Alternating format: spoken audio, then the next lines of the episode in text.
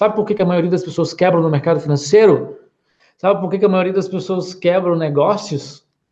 Tentando sozinhos, ouvindo só a si mesmos. Você não nasceu sabendo nada sozinho. É o famoso autodidata. Gente, eu sou autodidata, tá? Eu sou ótimo para aprender coisas sozinho. Mas, cara, as melhores coisas que eu aprendi na minha vida foi com os caras que já estavam lá e que eu não aprendi em lugar nenhum, nem no YouTube, nem no Google, nem nos livros, nem porcaria nenhuma. Foi ouvindo o cara falar o que trouxe resultado para ele e que normalmente, na grande maioria das vezes, foi simples. Coisas muito simples.